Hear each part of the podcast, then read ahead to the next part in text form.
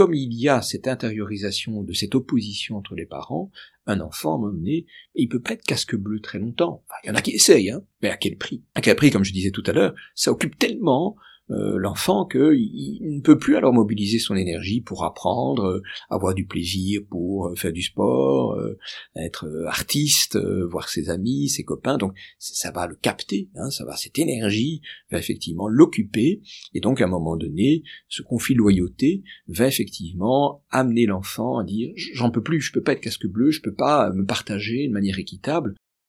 Vous écoutez quelque chose à vous dire, le podcast des parents séparés.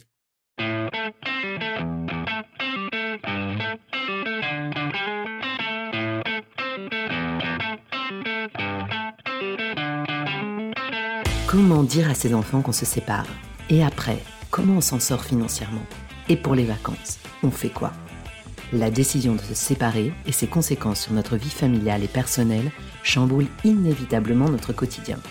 Mais on s'en sort. Je suis Pamela Morinière et vous écoutez la saison 2 de Quelque chose à vous dire, le podcast des parents séparés qui s'en sortent. Tous les 15 jours, j'interviewe des parents séparés, mais aussi des professionnels qui œuvrent autour du divorce et de la séparation pour apporter un point de vue d'expert sur une situation compliquée qui touche presque un couple sur deux et que l'on a tendance à banaliser alors que ses conséquences sur notre vie familiale et personnelle sont titanesques. J'espère que ce podcast vous aidera à mieux vivre votre séparation en préservant vos enfants. Bonne écoute.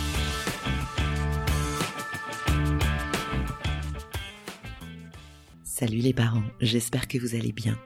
Aujourd'hui, je voulais vous partager un message d'une auditrice qui m'a beaucoup touchée. Merci pour ton podcast.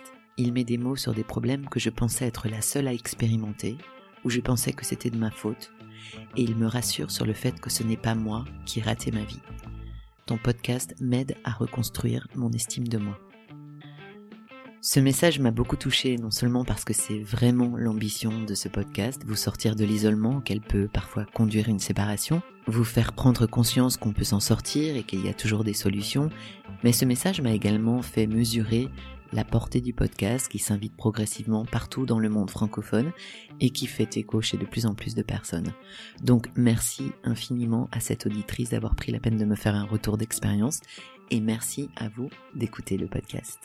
N'hésitez pas, vous aussi, à me laisser des petits messages sur les réseaux sociaux, sur la boîte vocale, ou même par email pour me partager vos ressentis, ce qui vous plaît, ce que vous aimeriez entendre davantage. Ça m'encourage vraiment à continuer ce travail. Tous les liens pour me contacter sont dans les notes de l'épisode. Je vous laisse à présent avec l'épisode du jour et le pédopsychiatre Emmanuel de Becker. Attention, on écoute aujourd'hui la deuxième partie de son interview et j'invite celles et ceux d'entre vous qui ne sont pas à jour à aller d'abord écouter la première partie de cet épisode qui a été diffusé il y a 15 jours et où l'on parle des événements traumatiques qui bouleversent nos vies, du rôle positif des fratries pour mieux appréhender les angoisses d'une séparation et des comportements qui doivent nous alerter sur le mal-être de nos enfants. Bonne écoute. Épisode 30, deuxième partie, Emmanuel de Becker. Nous sommes de retour à la clinique Saint-Luc, l'un des plus grands centres hospitaliers en Belgique, avec le psychiatre pour enfants et psychothérapeute Emmanuel de Becker, chef de clinique du service pédopsychiatrie. Nous sommes toujours au cinquième étage, dans l'espace réservé à SOS Enfants. Dans cette deuxième partie, nous allons revenir sur les changements qui bouleversent nos adolescents et les difficultés supplémentaires que cela peut soulever au moment d'une séparation. Nous allons aussi aborder la question du conflit de loyauté intériorisé chez l'enfant de parents séparés, du rôle de l'entourage familial en tant que personne ressource pour des enfants en difficulté, et l'on parlera également d'un vaste sujet, la maltraitance infantile. Fun fact, la batterie de mon enregistreur m'a lâché avant la fin de l'enregistrement, c'est toujours un drame quand ça arrive. Vous n'entendrez donc pas les salutations d'usage à la fin de l'épisode, mais voilà, il fallait que ça arrive dans un épisode, et c'est celui-ci, donc désolé pour ce couac. Un grand merci à Emmanuel de Becker pour son engagement dans la défense des enfants, et bonne écoute. J'ai entendu plusieurs fois ce genre d'histoire d'adolescents qui ont vécu énormément, par exemple avec la maman, et qui, au moment de l'adolescence, ne veulent plus vivre chez cette maman, la rejettent complètement et veulent vivre uniquement chez leur papa qui a été relativement absent pendant toute euh, toute leur enfance. Et je sens beaucoup de désarroi chez euh, chez les mamans. C'est ça peut être des, des, des, des papas aussi en fait, hein, mais c'est vrai que j'ai plus entendu ça chez des mamans. Qu'est-ce qui se passe exactement? Qu'est-ce qui se joue à l'adolescence? Alors, à l'adolescence, par définition, il y a cet intérêt pour le monde extérieur et certainement le groupe de pères, P-A-I-R-S, hein, pas le groupe de pères, P-E accent R-E-S. C'est par essence euh, cette nécessité légitime de se découvrir à travers les autres, au-delà du quartier général familial, en tout cas. Et, et puis c'est la préparation à devenir un individu. Rappelons-nous toujours qu'une famille, c'est un lieu que nous devons quitter une famille n'est pas un lieu affectif où nous allons rester toute notre vie. Pour moi, c'est plus un signe d'inquiétude, voire de pathologie, quand un enfant n'est pas autorisé ou ne s'autorise pas à quitter. On voit parfois hein, des enfants qui restent à la maison, qui sont et qui deviennent parfois ce qu'on appelait dans le temps le bâton vieillesse des parents. Euh, je ne suis pas convaincu que ce soit une belle modalité d'épanouissement personnel. Alors c'est du sacrifice. Hein. On ne va effectivement pas se mettre en couple. Euh, on met un peu sa carrière de côté, et toute sa vie est orientée vers le bien-être des parents.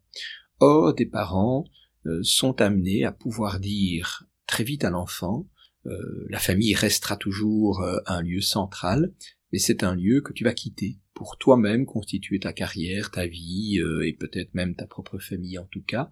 Et l'adolescence, c'est cette découverte de ce mouvement, cette oscillation entre des moments où on va se, se, réapproprier cette famille, hein, venir se recharger effectivement pour mieux continuer à se découvrir à travers les relations extérieures. Donc, quand il y a une séparation et par exemple qu'un enfant a, vécu principalement avec un des parents, eh bien ce mouvement est tout à fait nécessaire.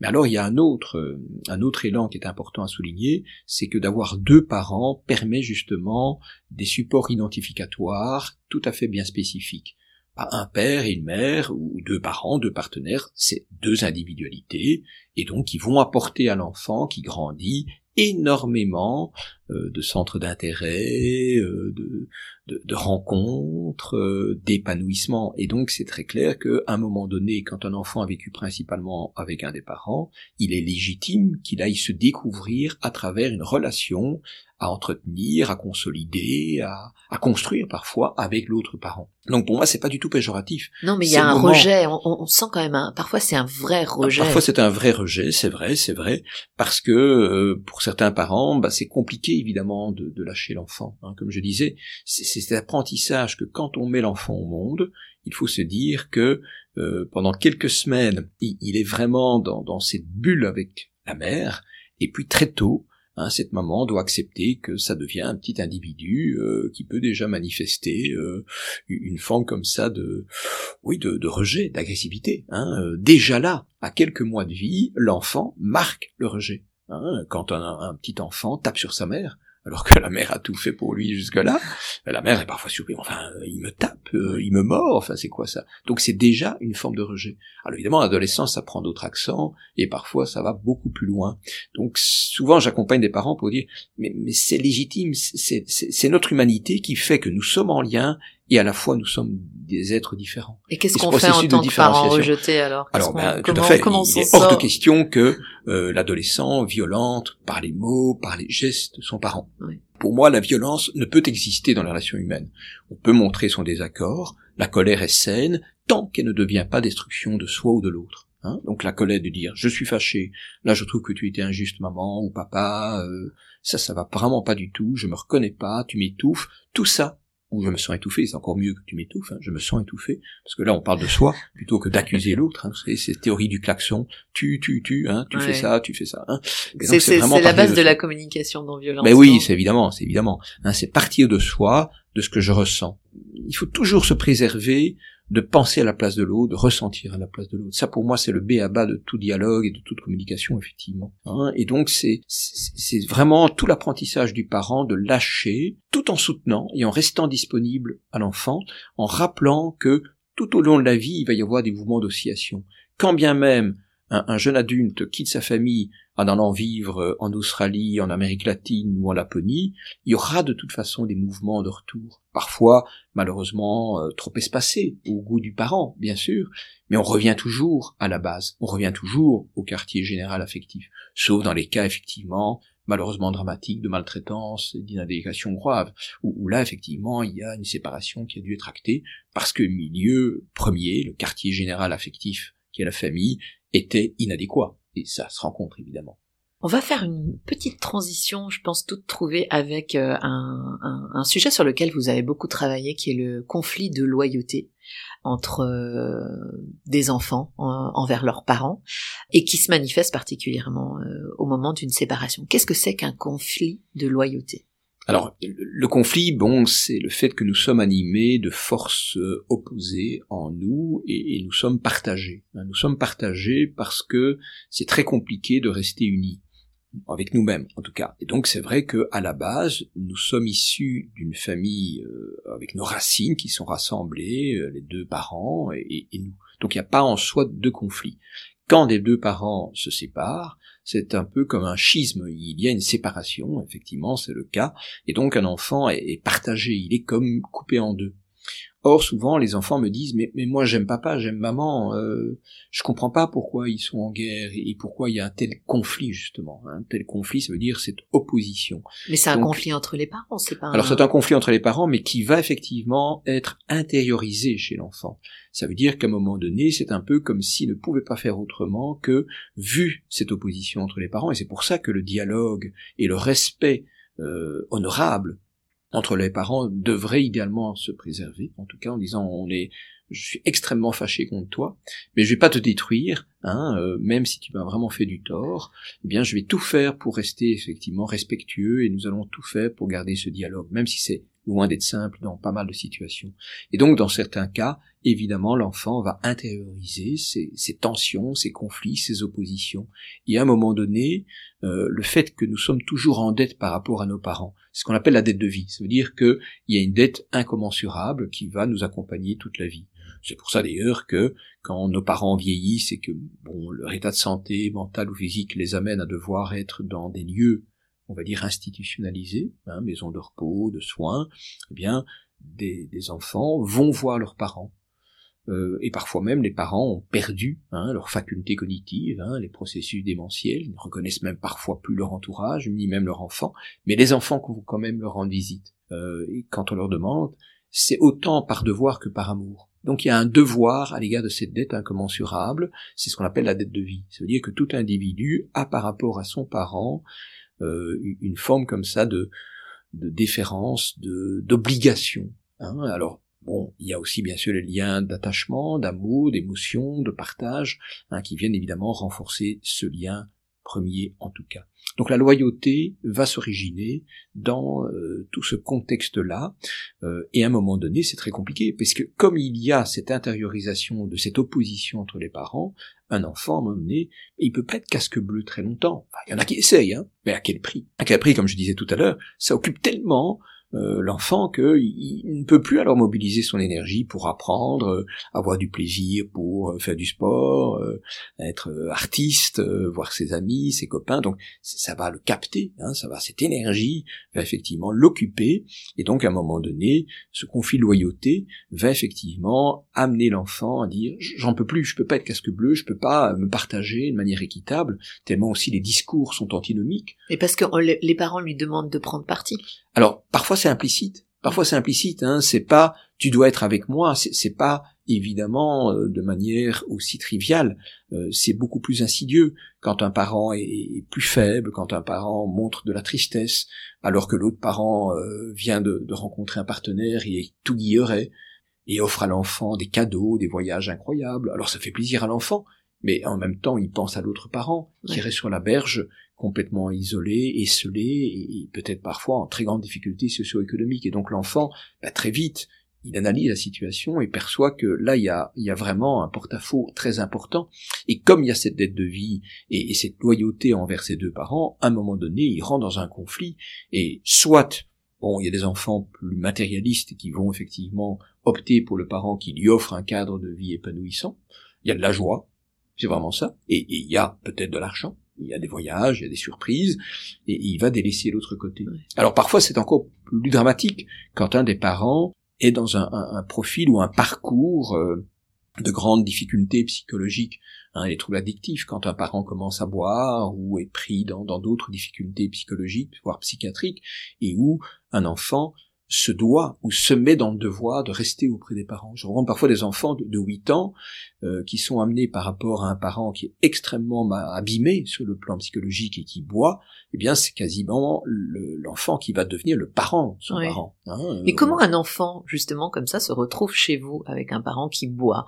Je ne sais pas forcément l'initiative du parent qui boit d'emmener son enfant. bien sûr. Comment il se retrouve chez vous alors? Il y a plusieurs canaux. Heureusement, la Belgique, euh, même si c'est toujours très complexe, la Belgique est quand même dotée de pas mal d'initiatives intéressantes. Alors ça peut être via l'école. On sait que ben, le lieu scolaire est quand même le lieu de vie euh, à côté de la vie familiale. Chez l'enfant plus jeune, avec les adolescents, c'est un peu différent, mais c'est un lieu évidemment primordial. Et donc c'est l'enfant euh, qui, à l'école, va montrer des signes de souffrance, que ce soit dans le comportement, un enfant plus turbulent, ou alors un enfant plus replié sur lui-même, ou un, enfant qui, euh, à un moment donné, connaît une cassure dans, dans, sa, dans ses résultats scolaires. Et donc, il va y avoir des signaux d'alerte qui vont amener les professionnels scolaires à effectivement solliciter euh, les professionnels euh, de la santé mentale, du domaine psychiatrique, éventuellement en tout cas.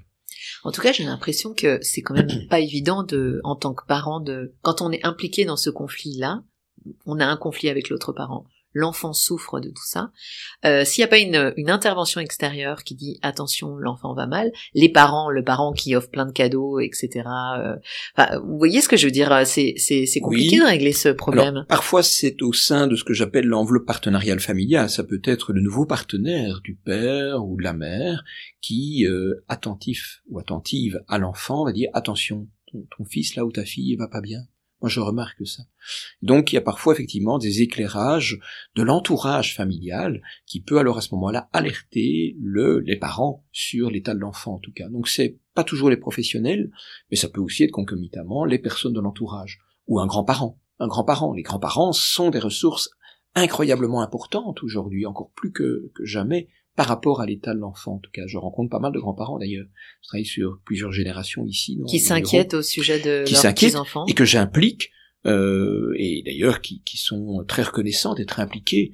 Mais hein, c'est pas évident vis-à-vis de leurs enfants de, de s'immiscer euh, dans dans l'éducation de leurs petits-enfants, par exemple Alors euh, non, c'est évidemment toujours important de bien respecter les places spécifiques. Hein. Un grand-parent n'est pas un parent, euh, mais il peut vraiment constituer une ressource incroyable pour des enfants en difficulté, et certainement au moment d'une séparation qui peut perdurer. On sait combien, quand malheureusement une séparation euh, va du côté de la guerre, avec effectivement implication des autorités judiciaires, on est euh, parfois parti, ils sont partis pour dix ans hein, de procédures, de conflits. Dix ans, c'est énorme pour la vie d'un enfant. C'est énorme. Euh, pour les parents aussi, bien évidemment. Hein, ils ne voulaient pas ça, mais parfois, bah, on est entraîné. Hein, c'est un peu comme, pour l'instant, il y a les inondations, hein, les, les, rivières, les fleuves euh, quittent leur lit et ça envahit, ça inonde, ça fait du dégât énorme. Ben, on ne voulait pas à la base, on ne voulait pas que cette séparation dégénère. Et puis malheureusement, ben, des événements font que on est dans le conflit et que ça va perdurer. Ça va, de toute façon, on sait qu'une séparation va paupériser tout le monde euh, et, ça va avoir vraiment des impacts non négligeables en tout cas. Donc c'est important, hein, par rapport à cela, de voir dans l'entourage de chaque situation quelles sont les personnes ressources. Et, vraiment, euh, ça peut être des nouveaux partenaires, des grands-parents, des oncles, des tantes, donc pas seulement les professionnels, parce qu'un enfant, bah, un professionnel, vous savez, oui, c'est quand même quelqu'un d'extérieur. C'est un peu artificiel d'aller parler à quelqu'un d'extérieur. Parfois, ben, même souvent, parler à sa grand-mère, son grand-père, ou à un oncle, une tante, ben, c'est parler non pas à papa ni à maman, c'est parler à quelqu'un de proche. C'est peut-être un message aussi qu'on peut qu'on peut donner aux, personnes qui nous écoutent, euh, qui euh, peut-être que les grands-parents peut-être parfois un rôle un peu plus important à jouer pour, euh, en tout cas pour prendre le pouls de la santé d'un enfant en posant juste les bonnes questions et. Tout à fait, et en pouvant aussi offrir un lieu d'accueil qui est moins impliqué dans le conflit, surtout si les grands-parents ont gardé une certaine neutralité et un respect par rapport aux couples qui malheureusement se séparent euh, je, je, tente toujours à ce qu'il n'y ait pas des guerres de clans, parce qu'on voit parfois aussi apparaître hein, des clans qui s'opposent, euh, et où finalement toute la famille de monsieur et toute la famille de madame se font la guerre, à la limite même vont euh, entretenir, voire amplifier ce conflit entre les deux partenaires. Donc je prends le pouls, oui, je tente de voir dans quelle mesure justement les, les familles d'origine respectives peuvent tenter d'apaiser, d'offrir un lieu d'accueil pour les enfants euh, et de ne pas participer à ces guerres. Bon, mais vous l'imaginez, malheureusement, euh, c'est loin d'être une réussite et euh, la guerre est totale. La guerre est vraiment totale. et parfois, quand je rencontre des grands-parents, ils me disent, on savait bien que ça n'allait pas aller. On savait bien que ce couple ne pouvait pas se tenir dans la longueur. Et je leur demande honnêtement, ben, et, vous avez dit à votre fils ou à votre fille que vous ne pensiez pas, ben non, c'était son choix. Or, évidemment, on ne sait pas faire rétrospectivement. C'est délicat, euh, mais je, je, trouve que c'est vraiment la responsabilité d'un parent de dire à son enfant qui euh, voilà grandit et qui souhaite se mettre en couple et qui présente son ami euh, ou son ami, eh bien d'avoir les mots choisis. Mais ceci c'est délicat, mais c'est me semble-t-il sa responsabilité de dire écoute c'est clair que elle est très jolie, qu'il est très beau, très sportif, tout ce que vous voulez.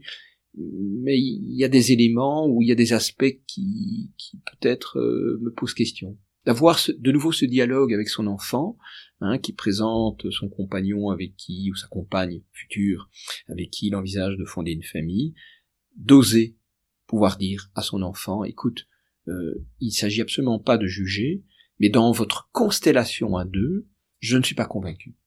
Toi et elle, toi et lui, je suis pas convaincu. Moi, je suis ta mère, je suis ton père, on se connaît, je ne te connais pas entièrement, bien évidemment, hein, il y a des parts euh, tout à fait personnelles, mais de ce que je connais de toi et de ce que je perçois chez ce, cette personne hein, que tu me présentes, euh, oui, bien sûr, hein, on sent qu'il y a de l'attirance et tout, hein, mais il y a des éléments qui posent question, qui me posent question.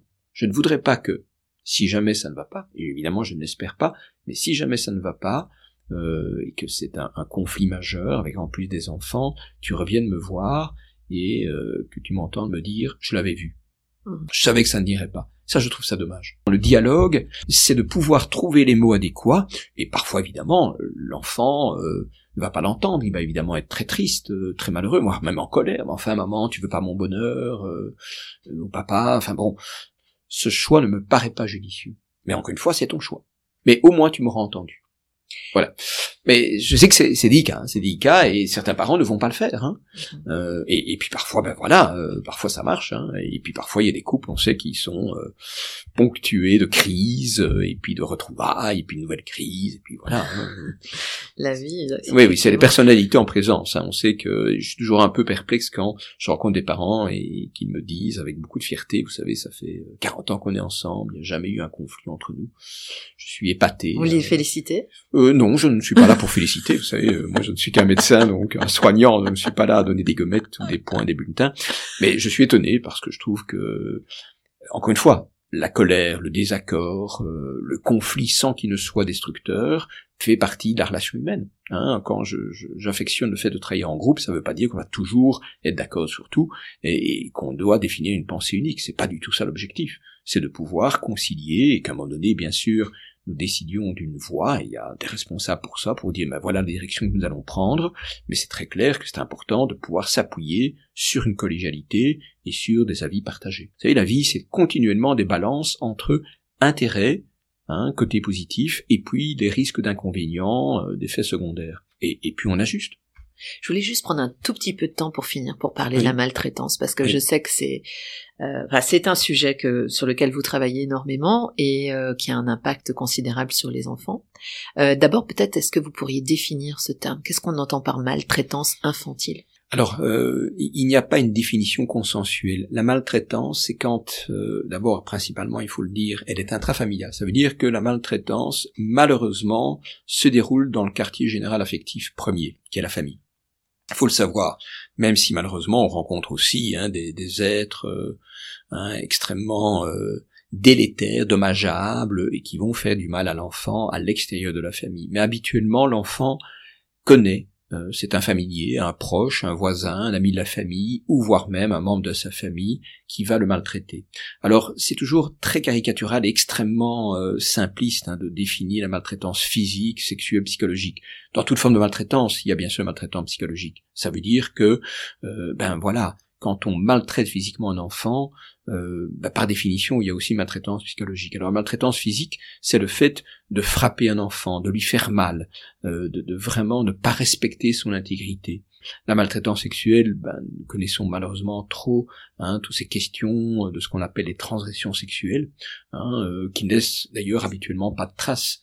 ce sont des attouchements, des caresses, mais ça commence déjà par des regards, des regards insidieux, des regards euh, euh, qui scrutent, comme on dit, hein, qui intrusent, qui effractent l'enfant. Puis la maltraitance psychologique, vous venez d'en parler, mais c'est quand l'enfant est humilié, dénigré, qu'on lui dit qu'il ne vaut rien, qu'il va finir euh, comme un, un malfrat, enfin bon, c'est toutes ces prédictions négatives, toutes ces petites phrases assassines que l'on peut répéter à l'enfant, qui va le dévaloriser et qui va, comme je l'ai indiqué tout à l'heure, abîmer son identité personnelle, son estime personnelle. Or, pour se construire et pour vivre dans cette société qui n'est pas simple, bah, c'est important d'avoir une assise. Et cette assise se construit, entre autres, à partir du retour, un des feedbacks que nous reçoit de son entourage et principalement de son quartier général affectif qu'est la famille.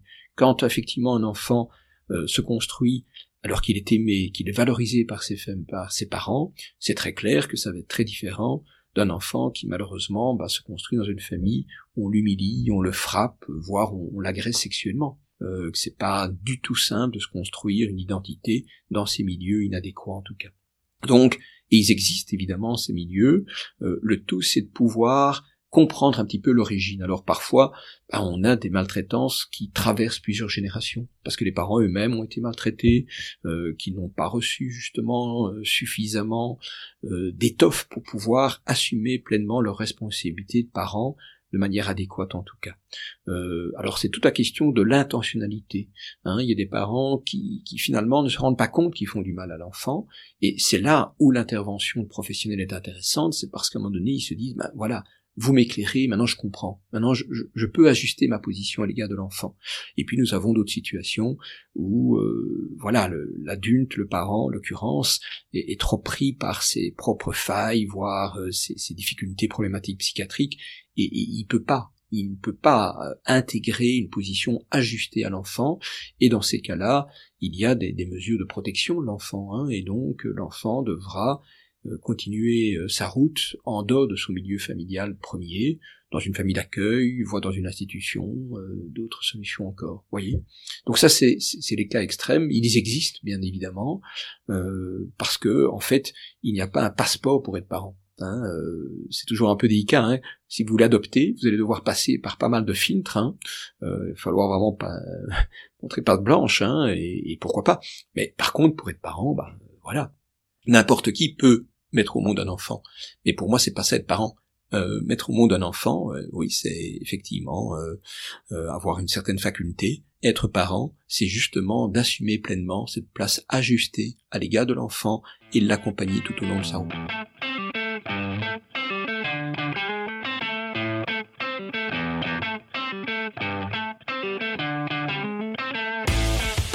Merci pour votre écoute. Je suis Pamela Morinière et vous écoutez Quelque chose à vous dire, le podcast des parents séparés. Si le podcast vous plaît, n'hésitez pas à le partager, à en parler autour de vous et à lui mettre 5 étoiles sur vos plateformes d'écoute Spotify et Apple Podcast, ainsi que des commentaires positifs pour aider le podcast à remonter dans les classements et devenir plus visible. Si vous souhaitez me contacter ou me suggérer des invités ou de nouveaux thèmes à explorer dans le podcast, laissez-moi un message sur les réseaux sociaux Instagram et Facebook, quelque chose à vous dire podcast, ou envoyez-moi un email, quelque chose à vous dire podcast, gmail.com. Quelque chose à vous dire podcast, gmail.com. Je vous lis et je vous réponds. Rendez-vous dans 15 jours pour un prochain épisode et d'ici là, portez-vous bien. Ciao